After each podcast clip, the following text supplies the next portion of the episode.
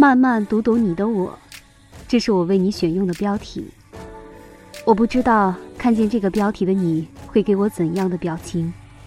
但我有试着去想象过你可能有的表情。我想过你微笑的读着这七个字时的开心，我想过你疑惑的想问我时的不解，我想过你微微颤抖的心对我的思量。我想过，我想过，你给过我的所有的表情，但是我想过最好的还是你看完以后给我的是嘴角微微上扬泛的一丝微笑，这是我的心理预备，也是我最好的心理预期。不知道看到这几个字，你会给我怎样的回答呢？